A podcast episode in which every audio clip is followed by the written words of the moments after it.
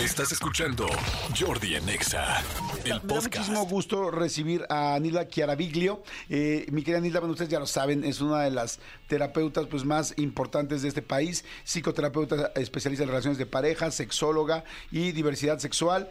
Mi querida Nilda, ¿cómo estás? Qué gusto verte. Con gusto de verte, Jordi. Igual, igual, y, y no, no creas, Mucha ¿eh? emoción acá contigo, porque todo es así. Sí, soy así, pero además así soy real, ¿eh? O sea, así soy todo el tiempo. Te porque veo, te veo. Luego la gente me dice, oye, pero eres así en el radio. Le digo, no, así soy. No, exactamente. Pero bueno, eso, eso ayuda en unas y, y- y a veces no ayuda tanto en otras. Pero bueno, es, es la esencia. Oye, Miguel Isla, tienes una plática en el Teatro Metropolitán. ¡Wow! Me da tanto Sí, gusto. sí, porque es un súper, súper, súper lugar. Un lugar Muy emblemático, importante, sí. Grande, muy grande. tre- más de 3 mil personas. La Y- verdad, sí, mucha emoción, ¿no? De ver la gente en presenciales es otra cosa, ¿no? Sentirnos, abrazarnos, mirarnos, es, es otra cosa.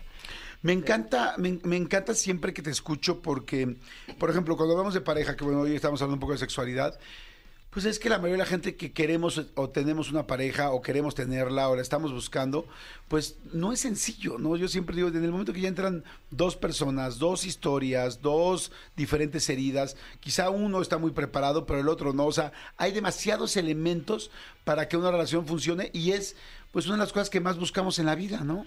Sí, y para seguir con tu tema de sexualidad hoy, cuando la sexualidad es, está bien, es eh, gozosa para ambos, yo diría que será, no sé, tal vez un 20-30% de importancia en la pareja. Porque consolida, porque une, porque genera distintos tipos de intimidades y si además se acompaña con una seducción permanente, eh, genera hasta creatividad y cosa lúdica y es muy bonito, pero no es tan importante porque funciona bien. Ok.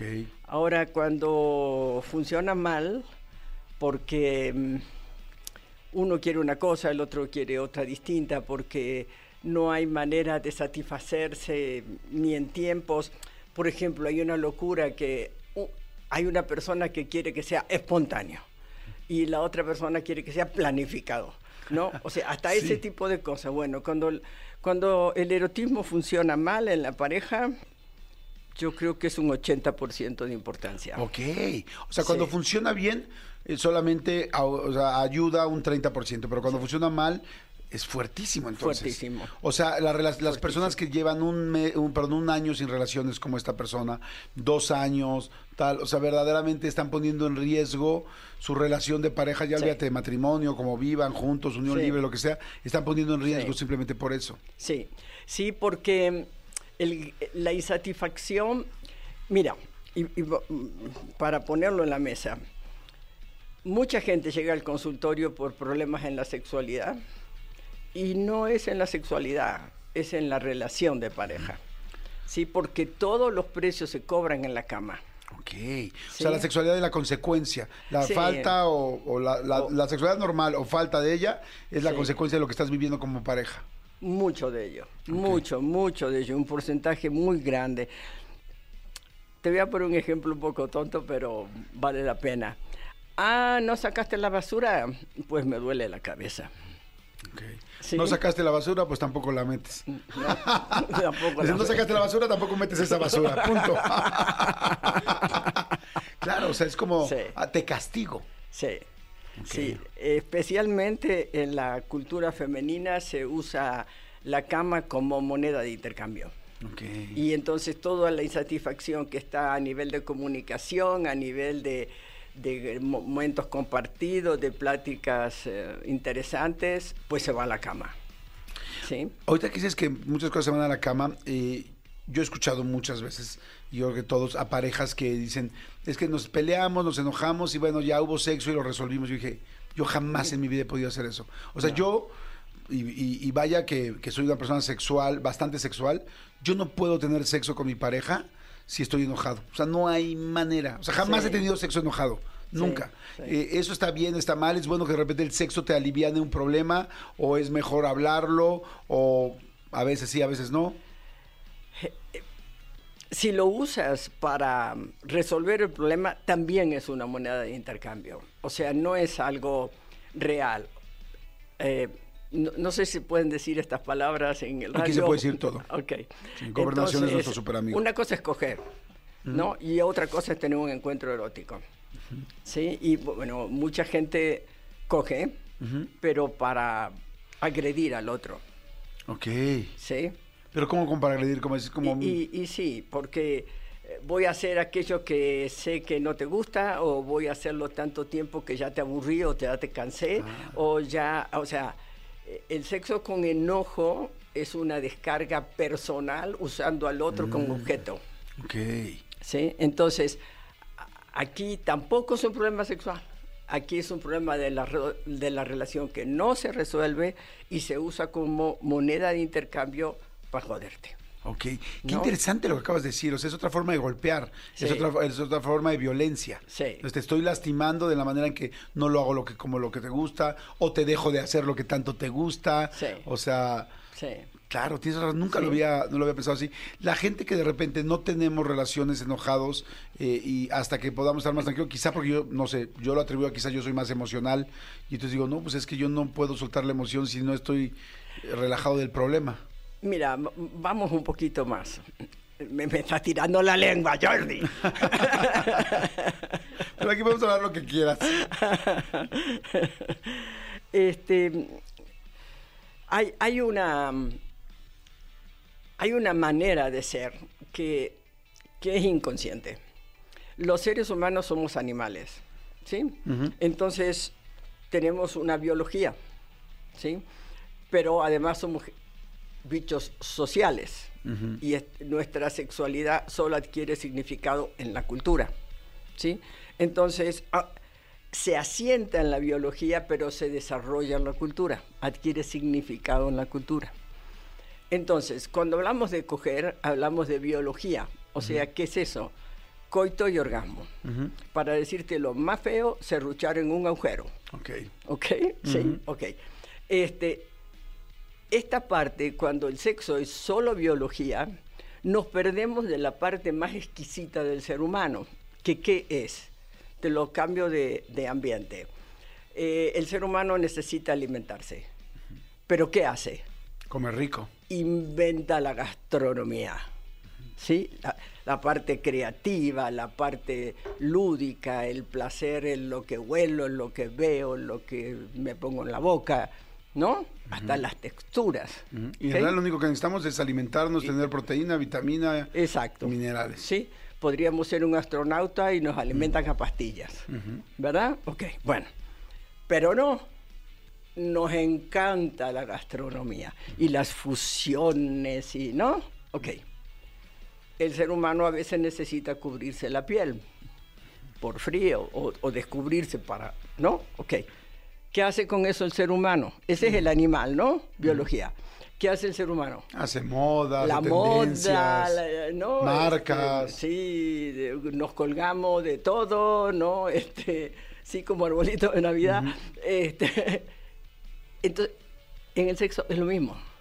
Qué interesante. Podemos tener coito y orgasmo en- como biología. Pero el ser humano, lo que es del ser humano es el erotismo.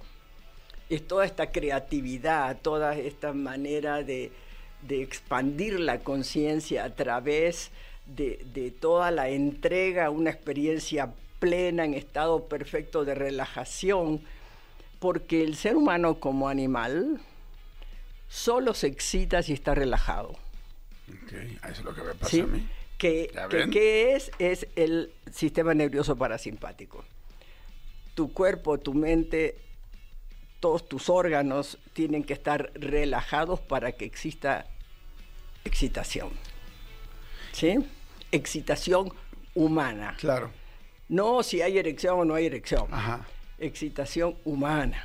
Sí, por Sí, la que- seducción, el momento, el... Exacto, ¿no? Y, y el placer de vivir, ¿no? Lo que huelo, lo que toco, lo que miro, lo que, lo que escucho, o sea, todos los sentidos se expanden, ¿sí? Y entonces de esa manera llegas al éxito. Al éxito que cuál es tu éxtasis. Tu éxtasis. Y esto en nuestra cultura es muy difícil. ¿Por qué? Porque en nuestra cultura hay una creencia terriblemente violenta que es la siguiente. El hombre le da el placer a la mujer. Y esta creencia es muy violenta. ¿Por qué? ¿Qué implica? Mucha responsabilidad de parte del hombre y, No, deja. y pa- y deja- te dejas tú de pensar en ti. Sí, pero un poquito más. La mujer es tan inferior, pero tan, tan, tan inferior, que ni a placer llega, se lo tiene que dar el hombre. Ok. Ay, qué interesante eso, no lo había pensado jamás. ¿Sí? Ok. Pues como Y no la- me puedo dar el placer yo sola, no puedo entender como yo sola, yo te necesito para darme lo más básico y esencial de mi vida, que es el placer. Tú eres mi príncipe azul y me tienes que dar mi vida, me tienes que dar un besito para que yo despierte y viva. ¿Sí? O sea, es el príncipe azul en, en la cabeza. ¿Sí? Y eso hace que el hombre se vea absolutamente sobrecargado y la mujer tome venganza. Y que ahora ¿Cómo? estamos viviendo este feminismo. ¿Cómo? Te voy a decir cómo. A ver, el, hazle muchacho, hazle. No, no, así, así no. Eh, Ponte creativo, ¿no? Hazle un- distinto, ¿no? Bueno, yo, eh, sí, un poquito mejor, pero síguele, a ver, síguele, ¿no? Y entonces el pobre cuate queda extenuado, rendido, y aquella pregunta, ¿te gustó? ¿No? Agotado, ¿no? Y entonces la mujer dice, bueno, pues... eh, La vez pasada estuvo mejor. Sí, no, mira, sí, pero es que tú no conectas. ¿Sí? Pues a ver, ¿cómo va a conectar? Si tuvo que estar a ver qué le toco, qué le chupo, qué le hago, qué, por dónde, este, para ver que la vieja suspire. Entonces, ¿cómo va a conectar? No puede conectar con él. Claro. Entonces se, se, se, se olvida de su autoplacer, ¿sí? Y entonces no conecta, Completamente de acuerdo. ¿no? Fíjate qué interesante lo que estás diciendo. Yo digo, luego hay muchas cosas los hombres que no comentamos y que las mujeres no las saben, o quizás sí las sepan, pero normalmente la mayoría no lo saben. Eh, eh, todos los amigos cuando nos juntamos, algunas de las cosas que platicamos, cuando hay mucha confianza, hay hombres que de repente te dicen, este, ¿sabes qué? Es que yo ya me cansé con, de estar intentando con mi mujer porque no soporto el rechazo. O sea, no me toques ahí, no me toques así, no me tal, ay, ahorita no, ay, por, ay, ¿por qué tan rudo? Ay, ¿por qué tan suave? Ay, ¿por qué tal, tal? Ay, me haces cosquillas, ay, me lastimas, puta madre. O sea, es- entonces, Sí, nada sí. te está gustando, ¿no? Y entonces el hombre, los hombres, de alguna manera, aunque estamos acostumbrados en ese aspecto al rechazo, llega un momento donde ya no podemos más. Y a mí cuando de repente me preguntan amigo, amigas, ¿cómo es posible que ella, él, andando con esta mujer, que es una reina, terminó con esta chica que nada que ver? Le digo, pues porque esta chica lo hacía sentir más seguro, más tranquilo, más tal, más hombre y menos rechazado, ¿no? Claro. Y hay una frase muy fuerte entre los hombres que, que esa sí me preocupa más, con, más que con gobernación, con la parte moral, pero los hombres de repente dicen, toda mujer que veas buenísima, hay un hombre calzado de cogérsela. O sea, cuando un hombre ve así mujeres guapísimas, tú dices, no manches esa mujer, no manches esa modelo, no manches esa actriz, ¿no? En la reunión, en la fiesta en la que estés, hay hombres que dicen, toda mujer, por más que hay un güey que ya está hasta la madre ahí. O sea, para decirte, siempre tendrás oportunidad si ella quiere, ¿no? Y, y la verdad sí lo creo. O sea, sí creo que muchas mujeres están cansadas porque se cansa también el hombre y se cansa la mujer. Y empieza, y hay muchas relaciones verdaderamente muy distantes de todo, de todo esto porque, porque el rechazo es muy duro y, y aunque el hombre, la mujer no se da cuenta, el rechazo al hombre te va cansando, cansando, cansando Sí. y buscas a quien no te rechace, ¿no? Sí, sí, sí. Y esto es una, una, esta parte de la creencia femenina que es igual que la del hombre. Me tienen que dar placer. Entonces, no hay llenadera, Sí. No hay llenadera. No, y además me pongo a pensar como en el contexto y dices, claro, pues por eso también, por eso y por muchas cosas más, o sea, el asunto tan fuerte, el machismo, ¿no? De qué responsabilidad tienes tú y tú, como si tú mandaras, no, no solamente eh, era proveedor, ahora soy también proveedor sexual, o sea, Sí. soy proveedor de tu, entonces ella es, entonces me siento que ni siquiera me puedo conocer, hay cuántas mujeres hay que no se conocen, que no saben darse un orgasmo, que jamás han masturbado, que, que no- ni siquiera saben identificar realmente dónde está su clítoris o cómo lo tienen que, que tocar para poder llegar a una excitación. y entonces después viene el regreso de las mujeres, ¿no? Ese punto es muy importante. Hay una inmensa ignorancia de cómo funciona el cuerpo humano. cómo funciona el cuerpo humano. ¿no? O sea, no se, en ningún lado te enseñan cómo funciona el cuerpo humano. ¿sí? Por ejemplo, los orgasmos no son en genitales, los orgasmos se producen en el cerebro. ¿sí? Y para que se produzcan en el cerebro, todas las estimulaciones de las últimas terminales nerviosas tienen que subir por toda la columna vertebral y llegar al cerebro para, a través de los sistemas parasimpáticos, para que en el cerebro, en el momento en que esa excitación llega al máximo, se produce un espasmo y pasa la posta al sistema simpático.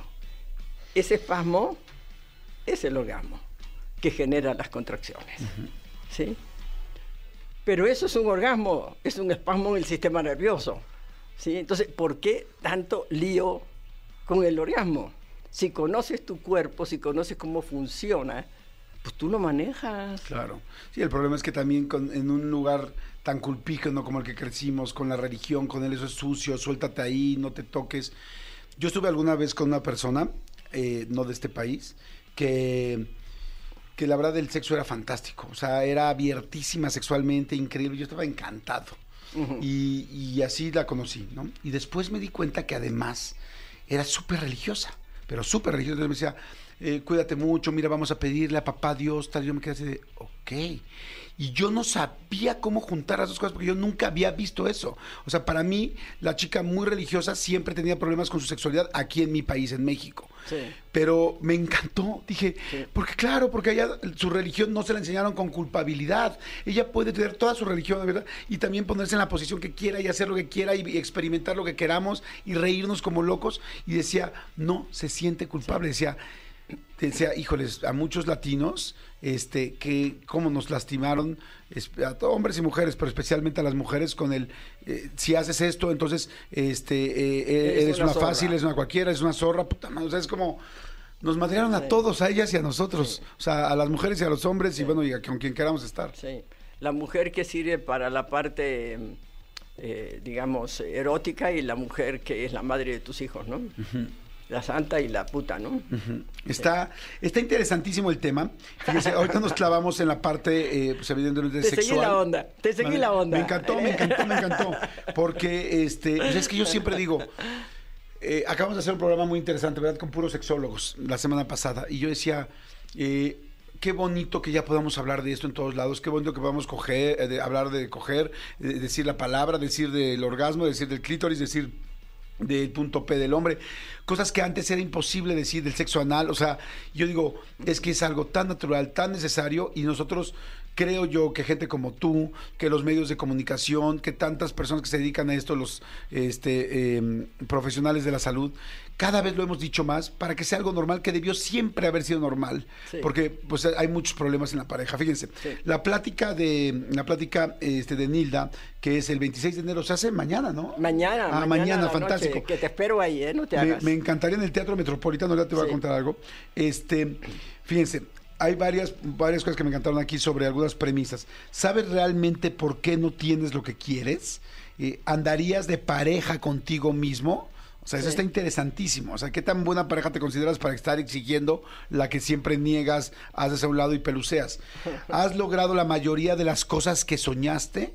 Eh, no te salen las cosas como las quieres. Eh, aquí vas a descubrir este punto de partida para que este año sí se pueda, porque de hecho así se llama la conferencia, o tengo entendido, ¿no? este año sí se puede. Este año sí se puede. Y a mí me encanta que si tú quieres cambiar las cosas, tienes que empezar a hacer cosas distintas, tienes que ver las cosas de otro punto, tienes que verte hacia ti, tienes que ver qué estás haciendo mal tú para poder empezar a, a, cambiar tú y que las cosas sucedan, ¿no? Entonces, para toda la gente que nos está escuchando ahorita, no tengo pareja, llevo años, el comentario que oigo toda la vida de todas mis amigas, no hay hombres, no hay tal, nadie se quiere comprometer, ah. los hombres, ¿no? Están bien locas, tal, todas te quieren, se quieren comprometer de volada, este, es que no hay manera de que, de que pueda yo tener una relación más abierta y tranquila porque quieren más, y el que, y la que no quiere más, los hombres se superenculan, y entonces como, no manches, es que no me pela, tal, y era lo que no querías al principio, güey, y ahora ya estás ah. clavadísimo ahí otra vez, o sea...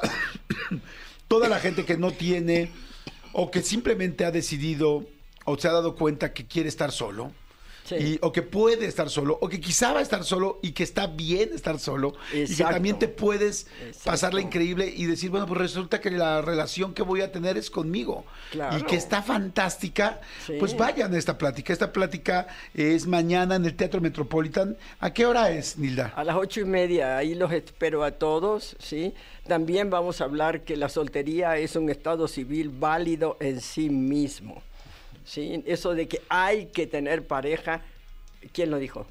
Sí. ¿Como por? ¿Qué quiere decir pareja? Ah, seria, con compromiso. Ah, y para toda la vida, sí, ups, no va a suceder. Eso, eso está interesantísimo, aprenderte Sí. a, a saber en qué punto estás. Sí. Yo por lo menos, yo en lo personal me he dado cuenta que cuando yo he conseguido mis mejores parejas es cuando primero he estado contento conmigo y. y no es que no la quiera, porque yo soy muy de pareja y siempre me ha gustado tener pareja, pero, pero es cuando ya no me preocupa si la tengo o no la tengo porque estoy demasiado bien conmigo. Les platico rápido alguna vez. eh, de las veces que más feliz he estado es en un momento que dejé de tener pareja y no tenía la necesidad de tenerla y me fui de viaje yo solo un fin de semana y me dije dos cosas. Eh, bueno, me dije una primero y dije, quiero consentirme como siempre consiento a mis parejas, porque yo jamás me Eso, he dado lo que les doy a ellas. Perfecto, perfecto. Y entonces me fui a un spa solo. Además, como es un spa muy de parejas, todo el mundo volteaba a ver así como, y luego cuando eres figura pública más te voltean a ver. Dicen como, ¿por qué viene solo? ¿Qué hace? ¿No? Es como que en un retiro se está este, desintoxicando o qué, ¿no? Y este, y yo estaba feliz. Ese día dije, a ver, si viniera con una pareja y tal, y estuviera saliendo, me volviera loco, ¿qué haría? Le diría, ¿cuántos masajes quieres, corazón? ¿Quieres también un facial? ¿Qué quieres? Dije, perfecto. Ese día me di tres masajes. Yo, es el único día que me he dado tres masajes. Dos masajes y un facial. Me fui al jacuzzi, me fui a leer, desayuné riquísimo lo que yo quería, como quería, cuanto quería. Y me pasé cuatro o cinco días increíbles.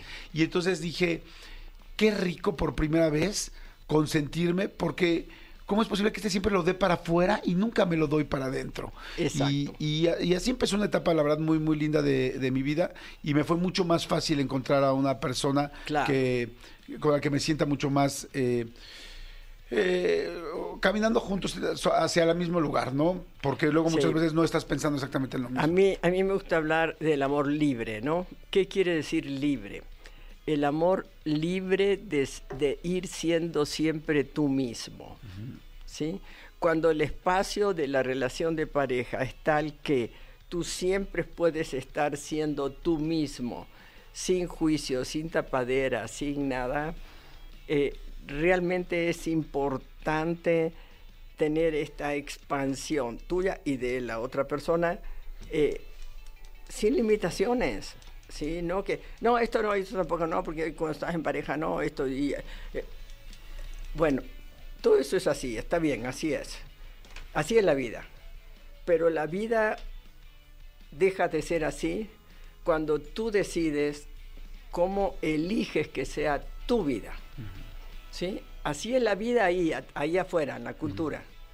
Pero tú, como ser humano, tienes la facultad, y a veces decimos que hasta la obligación, de ser tú mismo.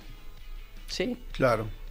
Y si la pareja no acepta que seas tú mismo, entonces llegó el momento de cambiar de compañero de camino.